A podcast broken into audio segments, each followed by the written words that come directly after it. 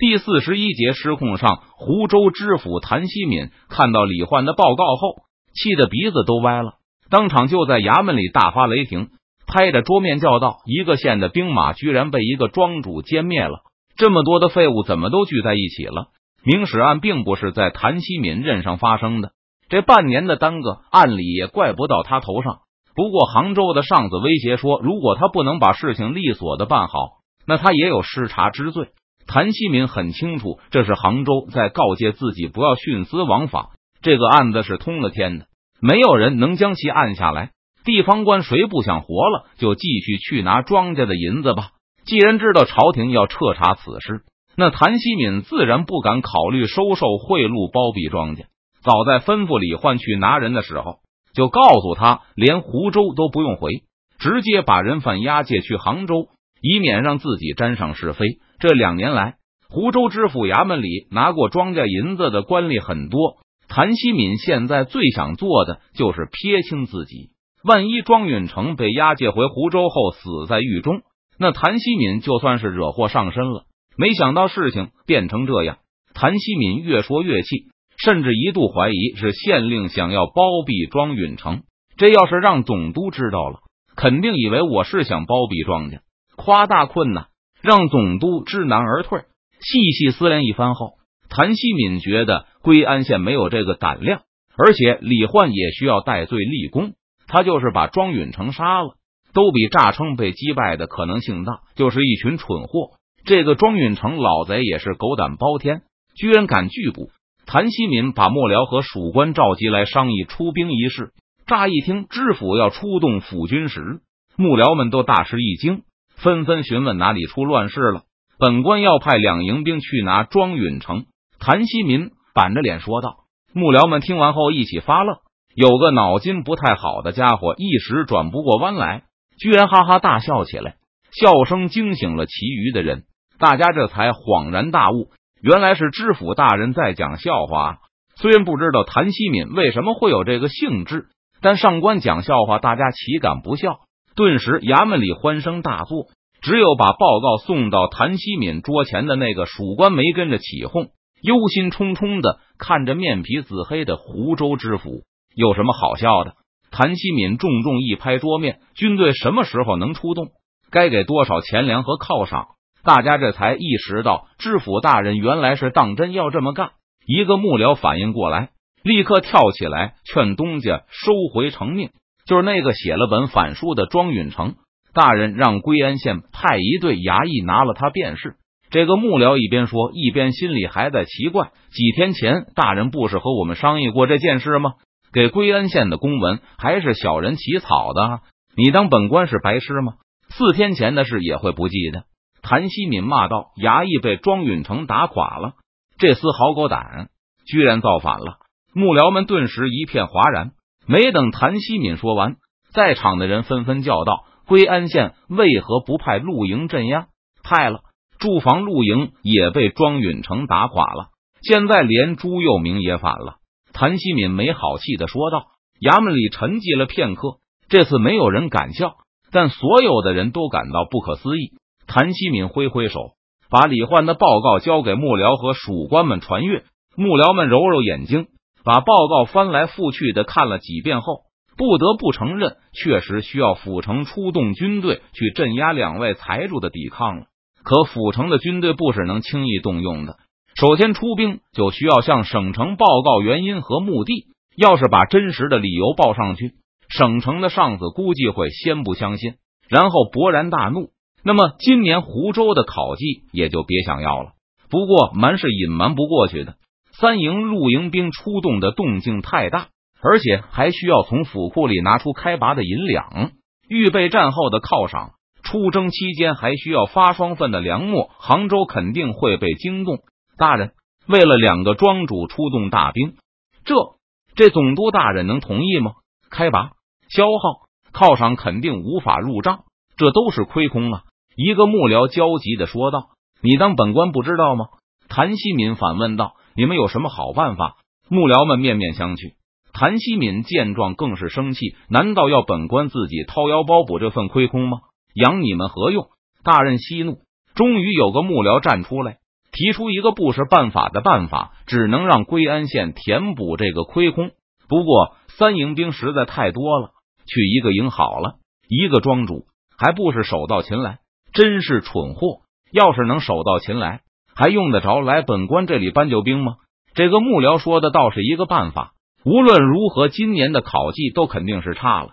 谭希敏无论如何也不肯承担这份财政损失，发文给归安县，这次出兵的费用都算他们的，府里可以先给垫上，差额按月计息。秋收后务必还上。三营兵的花销太大，恐怕今年还不上。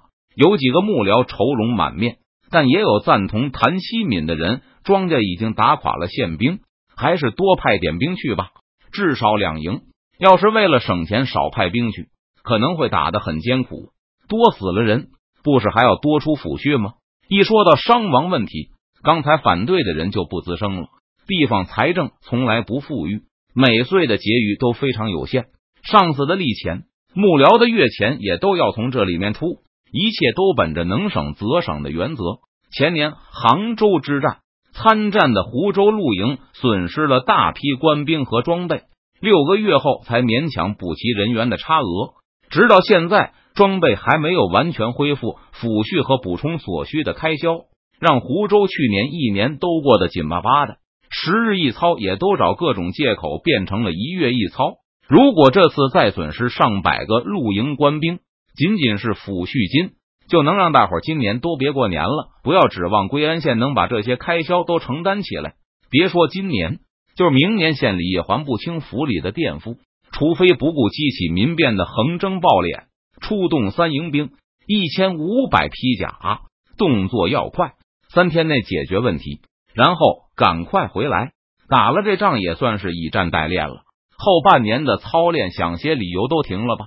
停操可能会引起士兵的不满，所以还是要给点赏赐安抚。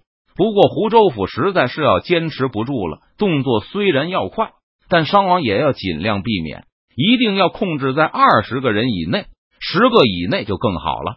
只是两个庄主，应该没问题吧？大家都觉得没问题。庄允成虽然非常有钱，但在场的幕僚都清楚，满打满算庄允成也就能动员四百个壮丁。看到府城派去一千多披甲，空想不可避免。实际上，湖州府的一千五百个名额并不满员，披甲兵的数目差不多有一千二百人。就算庄允成想顽抗到底，他的庄丁多半也会胆战心惊的投降了。哪怕剩下三十个顽固分子。损失几个披甲，也就把他们拿下了。直到现在，幕僚们还是想不通，为何归安县的驻军居然会连一个庄主都打不过？肯定是归安县吃空饷吃的太狠了，平日正常的操练也都停了。嗯，肯定是这样。等拿了庄允城，再和他们算账，拿那些赃官的家产来填补府库里的亏空。若仅仅是派衙役抄家，就算下面的人贪污哄抢。但是府城衙门多少也能获得一些财物。如果出动军队，那庄允成和朱佑明的家产也就指望不上了。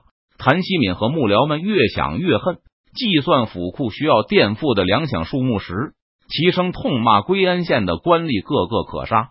虽然府里达成了共识，不过正式出动军队还是需要时间。既然没有大规模叛乱，也就没有了是急从权的理由。这次军事行动还是得事先报告杭州一声，免得总督衙门觉得湖州知府没把上官放在眼里。在给总督的报告里，谭希敏一开头就把自己骂了个狗血喷头，主动承认自己失职，没有看好归安县的那些狗官，先在总督大人面前认错，好歹混个态度好。然后谭希敏接受了归安县的部分说辞，称庄运成狗急跳墙。收买了数千山贼，负隅顽抗。当然，这还是归安县的错。他们居然把消息泄露出去，让庄允成和朱佑明决心于死，网破了。正常情况下，就是走漏消息也不叫事。不过，谁让衙役没搞定两位庄主呢？现在情况趋于失控。为了尽快完成朝廷交给的任务，谭希敏不得不断然命令府城露营出击，以求早日捉拿庄允成归案。派使者把请罪书和申请露营出击的公文给省城送去的同时，湖州也开始了军事动员，向下面的军官通报了军事任务和敌人的身份。得知要出动府兵去对付两个庄主后，陆营将领和军官都感到啼笑皆非。不过，没有人会把这种下乡发财的机会往外推。这一年来，知府衙门里感觉过得紧巴巴的，陆营也是一样。很快，湖州府动员全军去攻打庄允城的消息就传遍了全城。湖州的近身近期或多或少都听到了明史案的风声，有些人担心自己或是亲朋也会被牵连其中，所以消息一传出去就受到了高度关注。当天晚上，几乎每个市人都关起门来和家人讨论庄允成。朱佑明那异乎寻常的勇气。顺便还会提到归安县衙门惊人的无能，明明是衙役就能解决的事，居然还要跑到府里来求救。不过，没有人认为庄朱二人能够从谭希敏的愤怒中幸免。越是了解庄允成的人，越不相信会出现什么奇迹。